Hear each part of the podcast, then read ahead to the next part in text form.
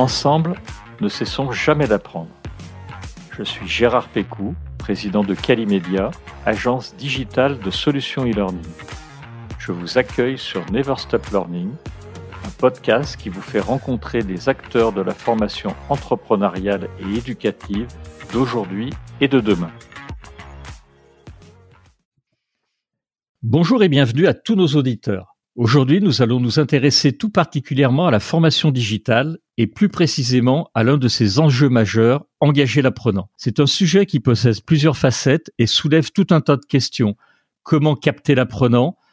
Comment rendre la formation attrayante? Comment éviter les décrochages? Comment rendre l'apprenant acteur de sa formation?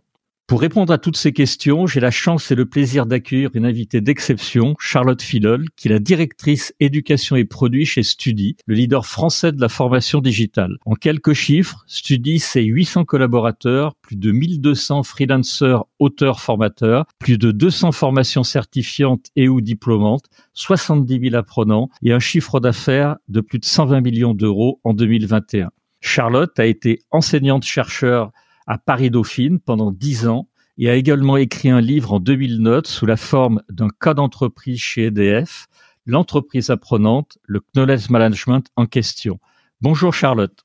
Bonjour Gérard. Alors ravi de t'accueillir dans, dans cet épisode. Tu as un cursus qui est vraiment exemplaire. Est-ce que tu peux nous parler de ton parcours dans les grandes lignes? Alors exemplaire, je ne sais pas. Euh, ce qui est sûr, c'est que j'ai eu deux vies. Euh, j'ai eu une vie euh, là que tu évoquais en disant j'ai été enseignant chercheur à Paris Dauphine, donc j'ai eu une vie on va dire académique assez classique, hein, où j'étais bah, directrice euh, de master, euh, directrice des affaires internationales aussi à Paris Dauphine. Et puis j'ai eu la chance de passer deux ans à Stanford pour faire de la recherche et de l'enseignement. Ça, ça a été une vraie bulle de plaisir dans, dans ce parcours académique. Et puis à un moment donné de, de ma carrière, effectivement, après dix ans, j'ai fait du conseil en management en organisation, j'ai fait du conseil en EdTech. Et puis je me suis dit aussi, je vais aller me frotter entre guillemets à la vraie vie, à la vie du marché et surtout à la vie de demain, à savoir tout ce qui était formation et innovation digitale. Et donc je suis allée chez Open Classrooms euh, un moment euh, à l'INSEC, donc un, grand groupe, et puis maintenant chez GGE et en particulier chez Studi, qui est euh, l'histoire d'aujourd'hui pour moi. Bah, donc très très beau parcours, je, je confirme. Alors j'en ai brièvement parlé en introduction, mais pour ceux qui ne vous connaissent pas encore, est-ce que tu peux nous expliquer ce qu'est Studi?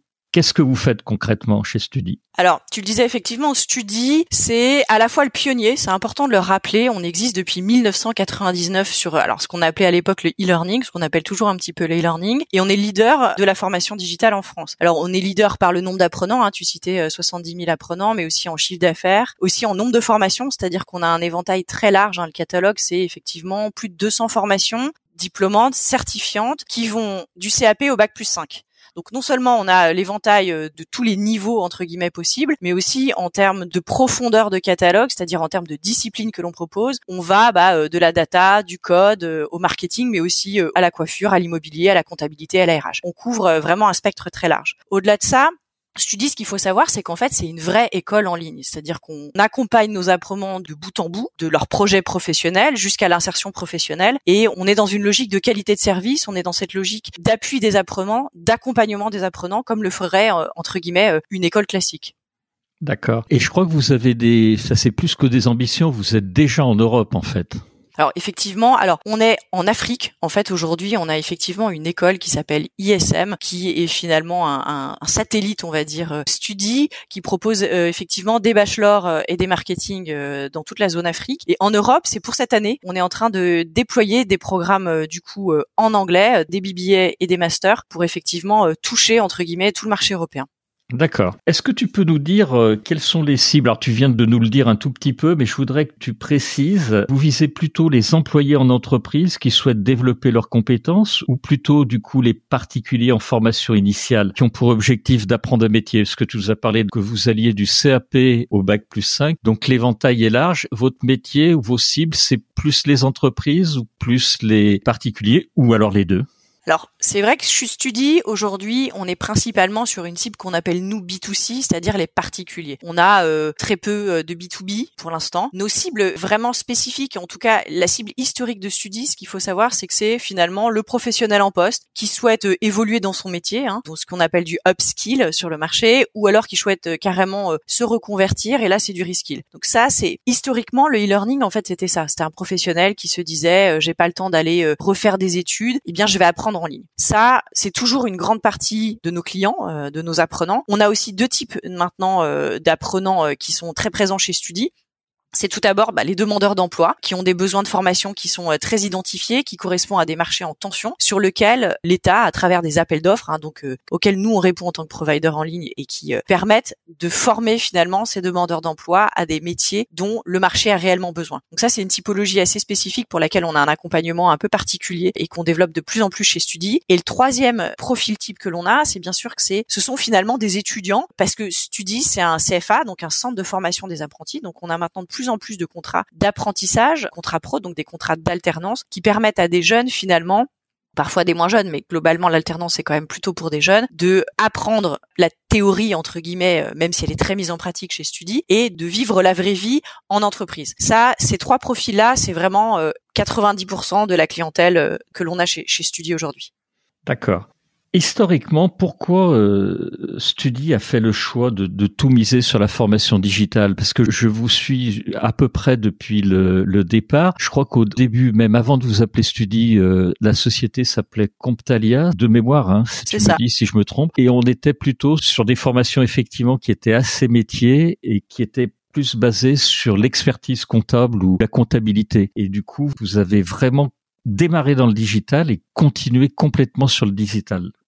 Alors exact, c'est vrai que Studi existe depuis 1999. À l'époque, tu as raison, il s'appelait Contalia et c'est l'histoire de Studi. Hein. L'histoire de Studi, euh, ça s'appelle Studi depuis quatre ans. Alors avant ça, il y a eu développement de différentes marques. Donc il y a eu Ecolems, Comnicia, donc euh, il y a eu différentes euh, business uniques, donc différentes filières que l'on a adressées. Mais effectivement, l'histoire, ça a commencé par la comptabilité. Tout simplement, c'est parce que Pierre Charvet, qui est notre CEO, est effectivement issu de ce domaine. Et donc pourquoi tout miser sur la formation digitale? Parce que il s'est dit à un moment donné, en fait, pourquoi je ne pourrais pas apprendre en ligne. Alors en 99, c'était euh, très moderne, c'était avec des modalités évidemment euh, différentes. Hein. À l'époque, il y avait Contalia TV où en fait c'était des cours. Enfin, c'était un vrai prof dans une vraie salle euh, qu'on filmait. Donc c'est-à-dire un peu ce qui a été réinventé pendant le Covid. Nous, on l'avait depuis 1999 c'est un peu l'ADN de Studi, c'est de se poser la question de comment on utilise la technologie pour repenser le monde de la formation, pour rendre accessible finalement la formation à euh, ce que je disais tout à l'heure sur des professionnels en poste qui eux n'ont pas le temps, la possibilité physique parfois parce que la géographie euh, existe, euh, qui a aussi des problématiques de ce type-là. La formation en ligne va permettre à ces gens-là de suivre et de se former. Donc c'est vrai qu'on a créé des premiers cours en ligne et on, on a toujours été présent. Hein. Le, le, début d'internet vraiment grand public c'est 97 et dès 99 on a été présent. Donc on a toujours misé sur la formation digitale et on continue à essayer d'être leader sur cette problématique ou ce sujet-là. Voilà, c'est vraiment l'ADN de Studi, j'ai envie de dire.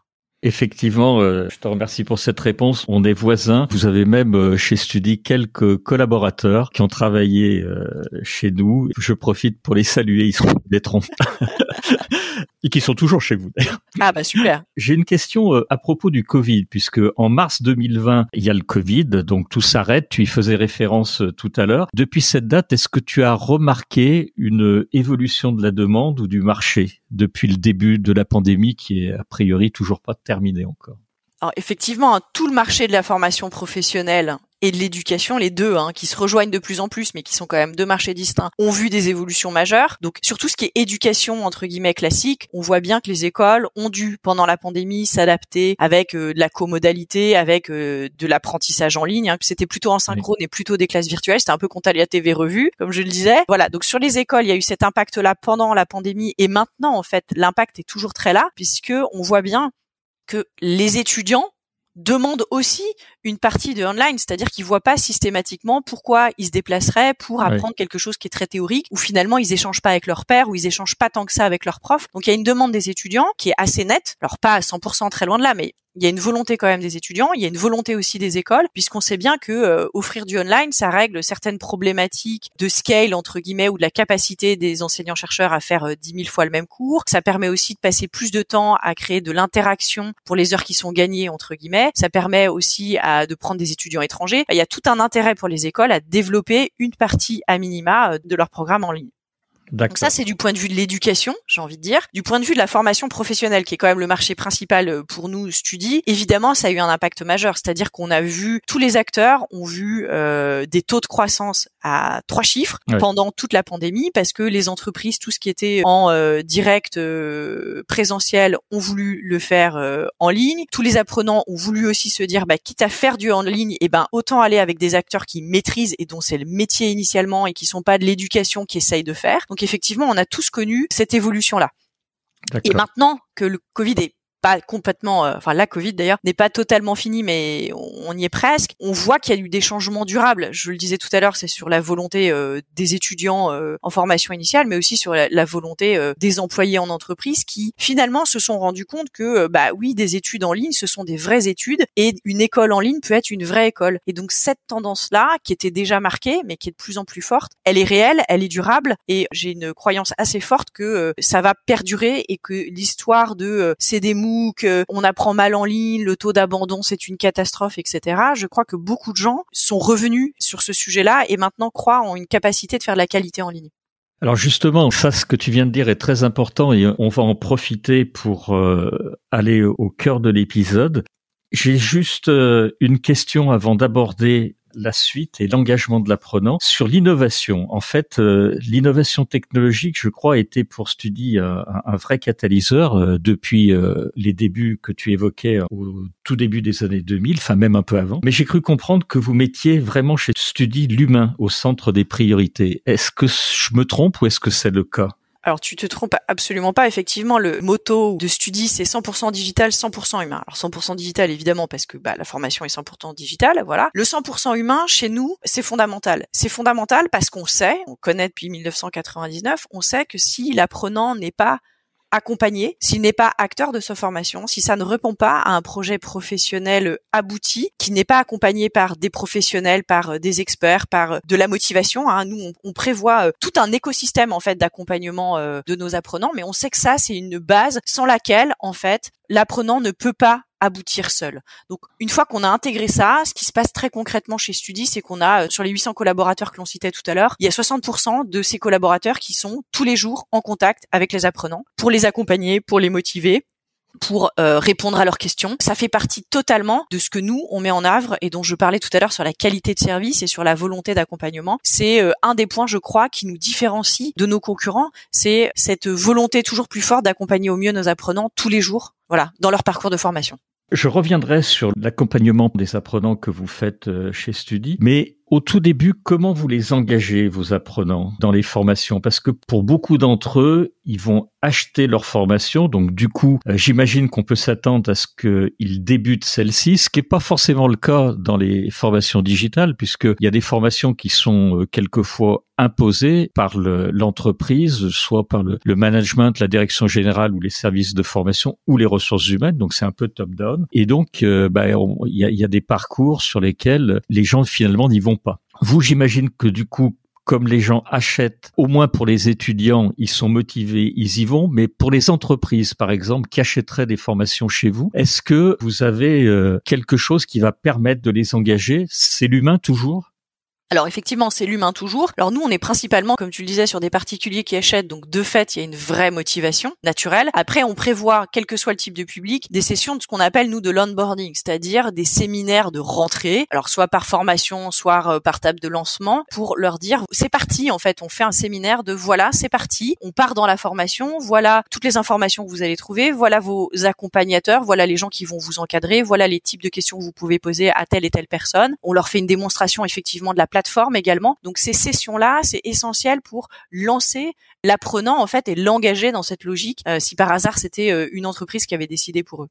Ces sessions, telles que tu les décris, du coup, elles, si je comprends bien, elles sont pas one-to-one. C'est des classes virtuelles où il peut y avoir une dizaine ou quelques dizaines de personnes, c'est ça? C'est exactement ça. C'est vrai que nous, on est plutôt là. Euh, alors, il y a du one-to-one euh, au téléphone. En fait, on a différents types d'accompagnement. Tu as l'accompagnement vraiment en amont, où là, au moment où le conseiller formation conseille vraiment pédagogiquement l'apprenant pour lui dire, voilà, quels sont les types de parcours euh, qui sont a priori le plus intéressants en fonction de leur projet professionnel, etc. Donc, on les aiguille, entre guillemets, à ce moment-là tout au début de la formation, on fait cet onboarding effectivement en groupe Donc c'est plusieurs fois par semaine, les gens qui commencent à ce moment-là par type de formation. On les onboard en groupe pour qu'ils euh, voient aussi qu'ils sont pas tout seuls. Hein. L'objet chez Studi, c'est qu'ils comprennent qu'ils ne sont pas seuls. Donc si on fait tout en one-to-one, à un moment donné, il n'y a pas cette notion de pair à pair, de camarade, vous appelez ça comme vous voulez, mais l'important c'est aussi qu'ils sachent qu'ils sont dans une promotion, que d'autres gens passent l'examen à la même date qu'eux et que donc il y a d'autres gens sur qui ils vont pouvoir s'appuyer, euh, répondre à leurs questionnements, partager leurs doutes et leurs interrogations. Donc ça, ça fait partie du parcours. C'est pour ça que l'onboarding, c'est à plusieurs apprenants et non pas euh, de 1 à 1. Et puis après, on a tout un accompagnement assez important. Vous avez l'accompagnement du type motivation, assiduité. Là, c'est ce que nous, on appelle l'équipe CARE ou Student Success Team, où on s'assure que l'apprenant, dès qu'il décroche, en fait, on a l'impression que ça fait 15 jours qu'il ne s'est pas connecté, on l'appelle, on lui envoie un email, un SMS,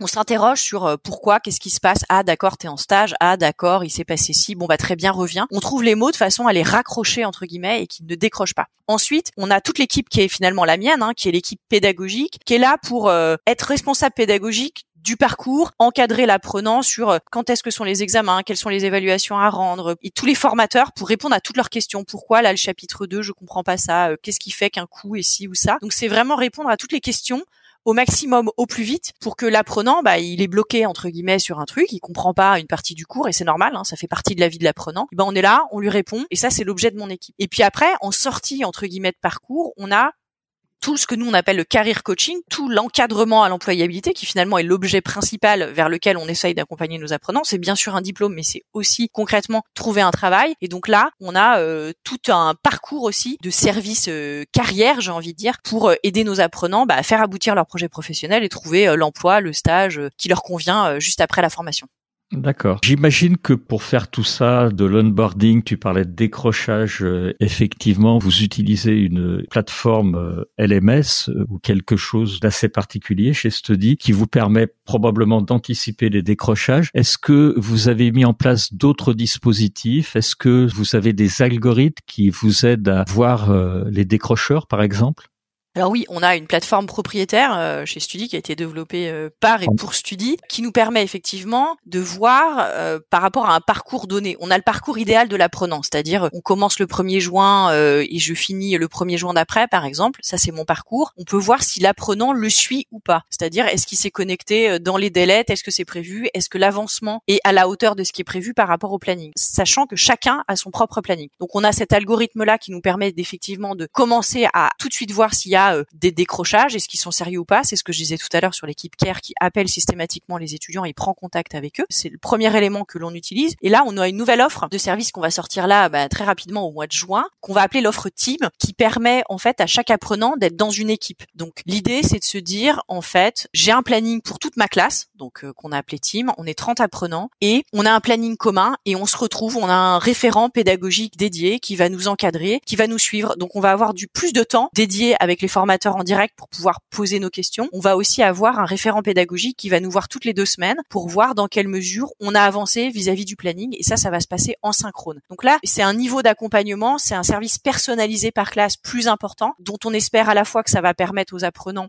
de se sentir plus encadrés encore, plus accompagnés encore, et à nous de nous assurer effectivement euh, de la complétion et de l'employabilité de nos apprenants à la sortie. D'accord. Il y a un sujet euh, qui me tient à cœur et dont on parle souvent énormément, c'est le, le, taux de complétion. Quand on s'intéresse à la formation digitale, c'est un indicateur euh, qui est assez important. Et sur ce sujet, les avis sont très mitigés selon les écoles, puisque bah, il y a celles qui ont d'excellents taux de complétion et qui vont communiquer dessus, et puis d'autres euh, qui vont plutôt chercher, si tu me permets l'expression, Charlotte, à, à, le mettre sous le tapis. J'imagine que c'est une donnée clé, le taux de complétion avec ce que tu me dis, les tuteurs doivent faire en sorte que les gens accompagnent toutes vos cibles pour atteindre un taux de complétion qui doit avoisiner les 100%. On est d'accord que nous, c'est un des KPI les plus importants. Il y a plusieurs KPI. Hein. Il y a l'assiduité, il y a la complétion, donc ils sont pas exactement la même chose. C'est-à-dire que quelqu'un peut être assidu, venir très régulièrement sur la plateforme, et donc nous, on compte les heures. Hein. donc on a exactement le temps de connexion à la plateforme, ce qui est pas exactement la même chose que la complétion qui est j'ai acquis des compétences, j'ai fait les quiz et donc j'ai avancé dans mes évaluations. L'un étant souvent corrélé à l'autre, mais pas parfaitement.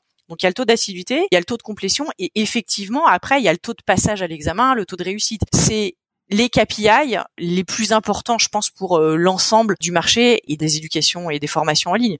On ne peut pas faire abstraction de ces éléments-là et tout le service et tout l'humain, justement, que l'on essaye de mettre en œuvre chez Studi, c'est pour permettre au maximum de faire avancer ces KPI euh, au mieux.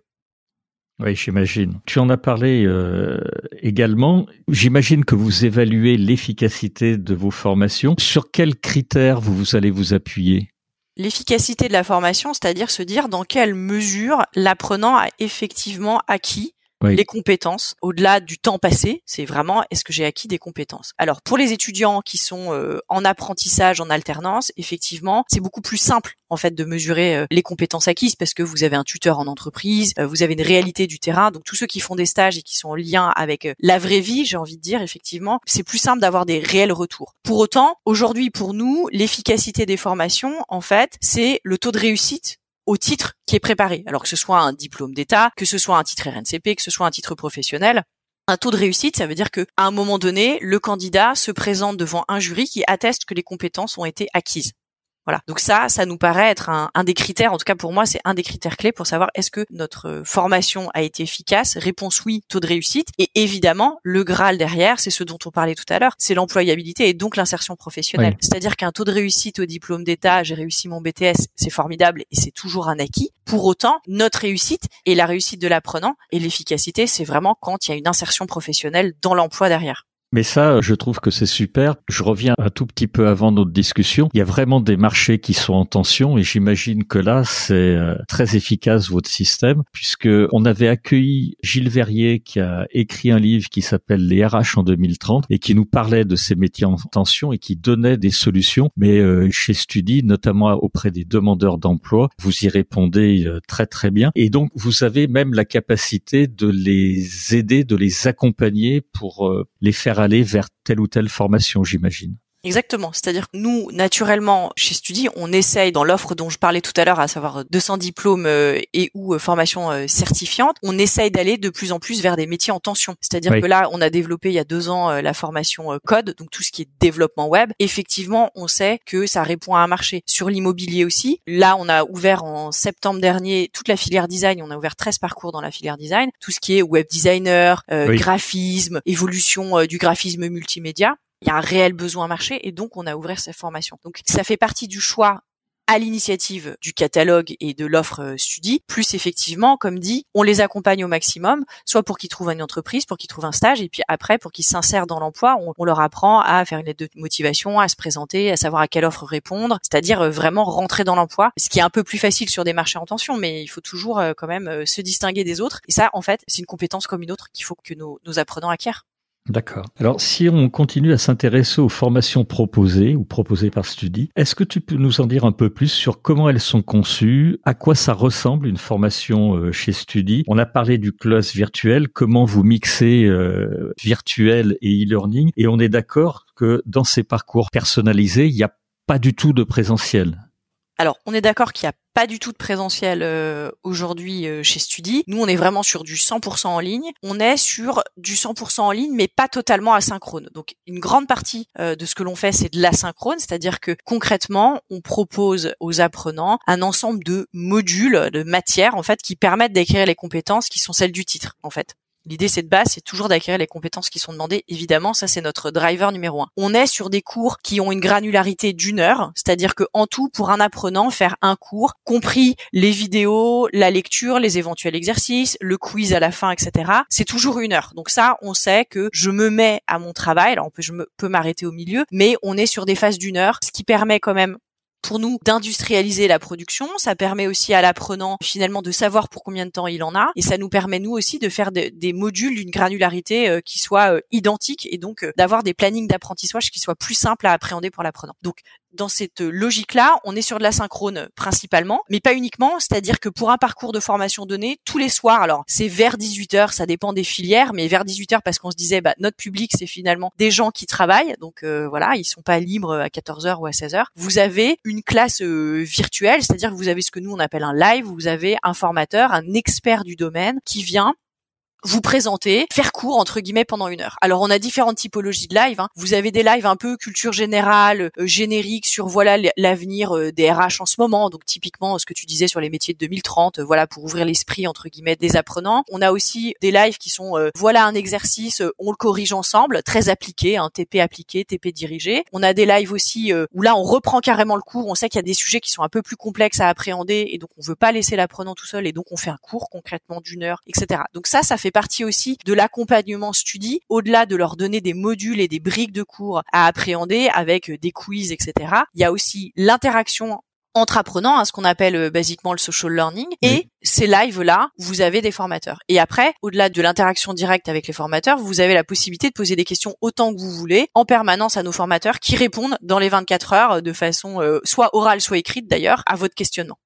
D'accord. Il y a un mot euh, qui me vient parce que quand on a ce nombre d'apprenants, ce nombre de formateurs, d'auteurs, se pose la question d'industrialisation. Alors, je voudrais l'évoquer avec toi parce que j'étais allé visiter il y a quelques années. C'est Pierre Charvet qui m'avait fait visiter les locaux de Studi et j'avais été impressionné par votre capacité à industrialiser ça. Tous les gens qui font du e-learning, c'est une vraie question, notamment dans les écoles.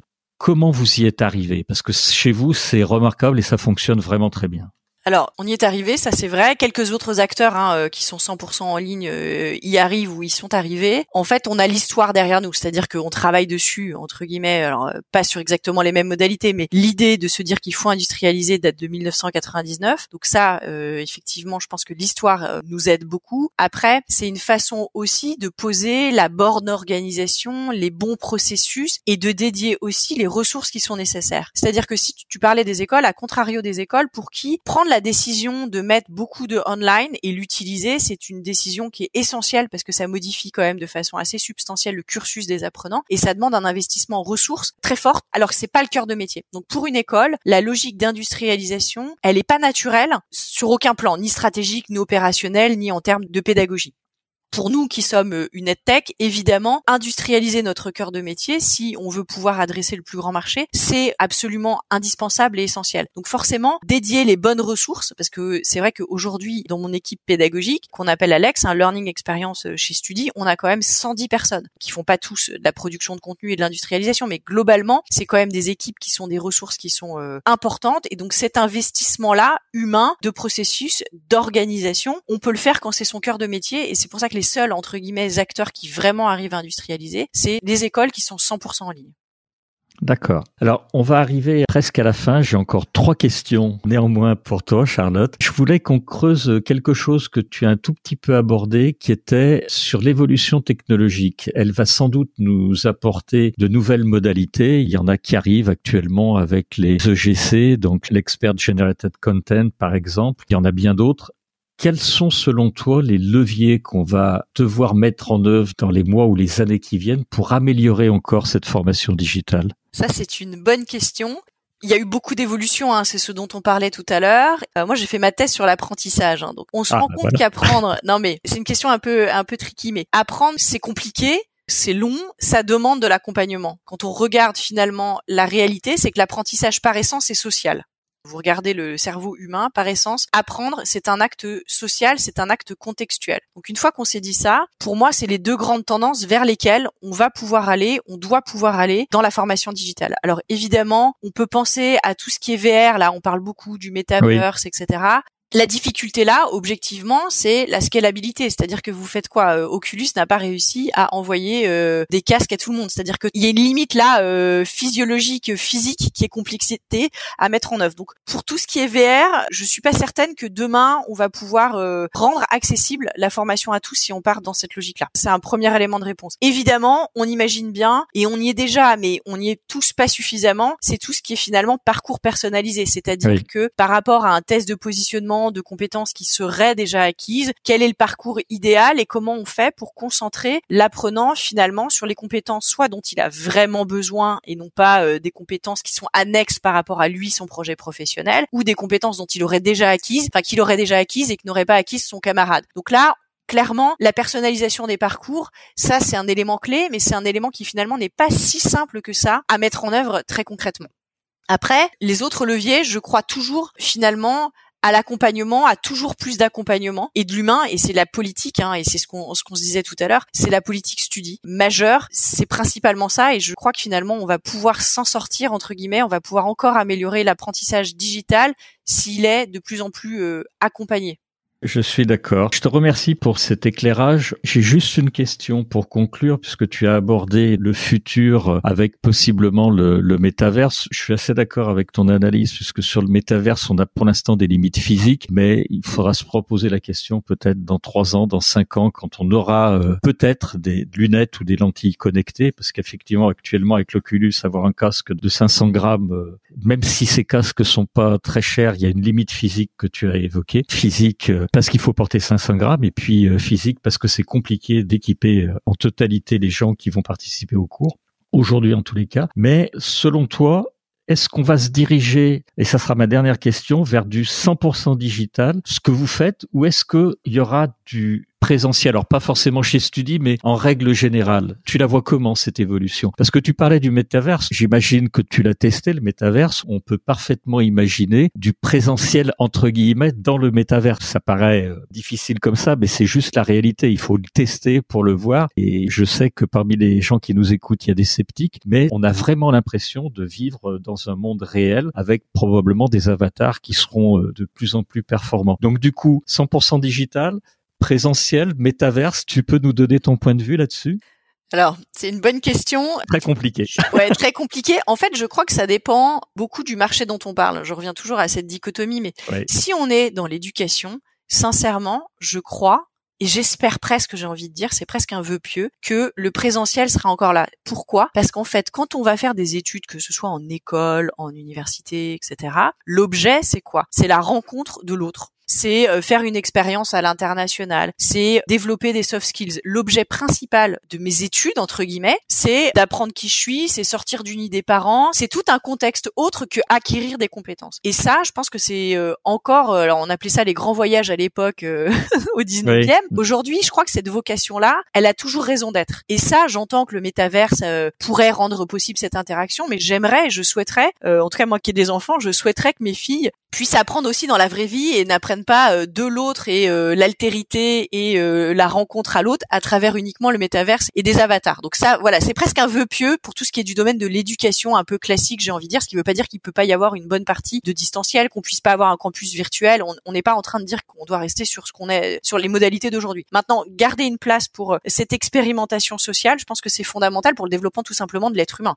ça, ça me paraît vital. Après, sur le 100% digital en formation en ligne au sens B2B euh, du terme, au sens adulte du terme, on voit que c'est la volonté des entreprises, on voit que c'est la volonté en partie des particuliers. Ce sera jamais 100% du marché. Je pense qu'il y aura toujours pour certaines euh, formations en particulier et pour certains publics en particulier des volontés d'avoir du présentiel. Mais voilà, euh, qu'on ait une tendance assez forte avec du 60-70% de présentiel sur ces marchés-là, je serais pas étonné. Je suis complètement d'accord avec ta réponse. Pour moi, c'est la même chose. Je ne souhaite pas effectivement que l'on ait que des univers virtuels et puis, ce qui me rassure, c'est que de toute façon, nos formateurs euh, ont déjà vécu tellement d'améliorations technologiques que je pense que de toute façon, ils s'adapteront et l'apprentissage par les pairs, pour ne citer que cela, il y a beaucoup de choses qui de toute façon ne pourront se faire, à mon avis, que dans le présentiel, même si effectivement toutes ces technologies digitales vont pouvoir nous y aider, probablement dans le métavers, mais dans quelques années.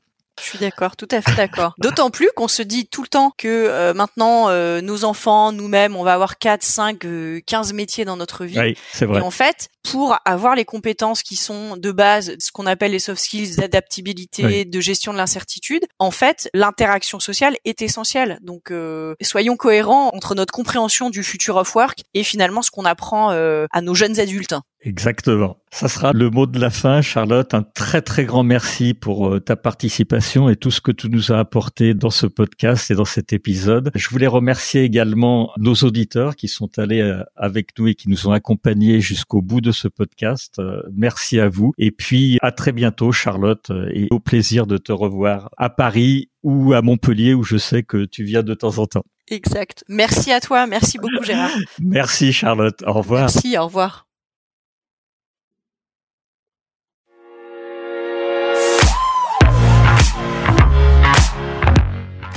Vous êtes arrivé à la fin de cet épisode.